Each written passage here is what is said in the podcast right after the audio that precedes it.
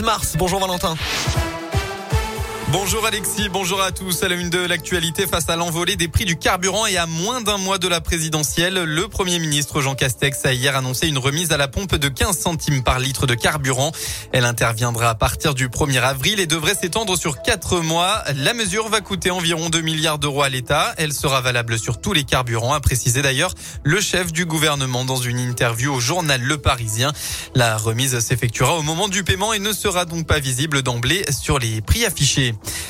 Dans la Loire, retour sur ce bébé retrouvé nu dans une poubelle à Montbrison. La jeune femme de 21 ans qui avait abandonné son petit garçon vendredi matin est sortie de l'hôpital hier.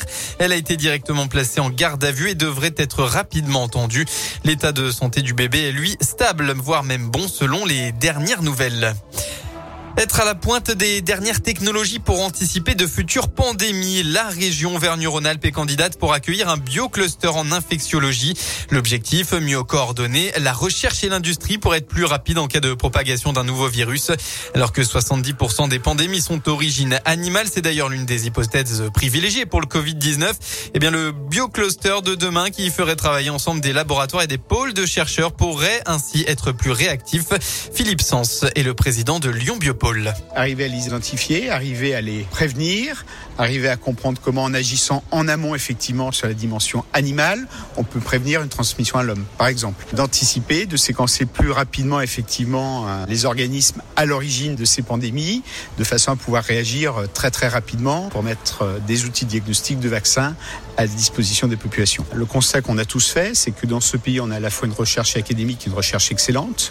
On a des industriels qui ont des fortes capacités d'innovation, mais ce qui nous a manqué, c'est le lien entre les deux.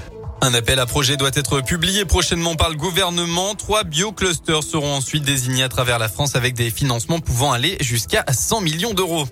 Dans le reste de l'actualité, les militaires russes ont bombardé tôt ce matin une base militaire située dans la région de Lviv à 20 km de la frontière polonaise.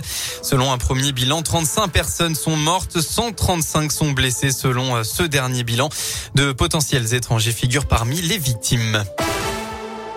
En sport du basket, la Gielbourg n'y arrive plus. Quatrième défaite d'affilée dans cette 22e journée d'élite. Les Bressans se sont inclinés 83 à 72 contre Paris. En foot, suite et fin de la 28e journée. Entre autres, à 15h, on retrouve le Clermont Foot qui accueille Lorient. Lyon affrontera ensuite euh, Rennes à 17h05. Voilà pour l'essentiel de l'actualité à la mi-journée. On passe à la météo pour votre après-midi. Eh bien, ça va au fil du temps se dégrader. Hein, comme prévu, les nuages vont s'imposer et vont amener des averses dans la soirée. Et puis côté Mercure, eh bien, vous aurez au maximum de votre journée entre 9 et 12 degrés. Bonne journée à tous sur Radio Scoop.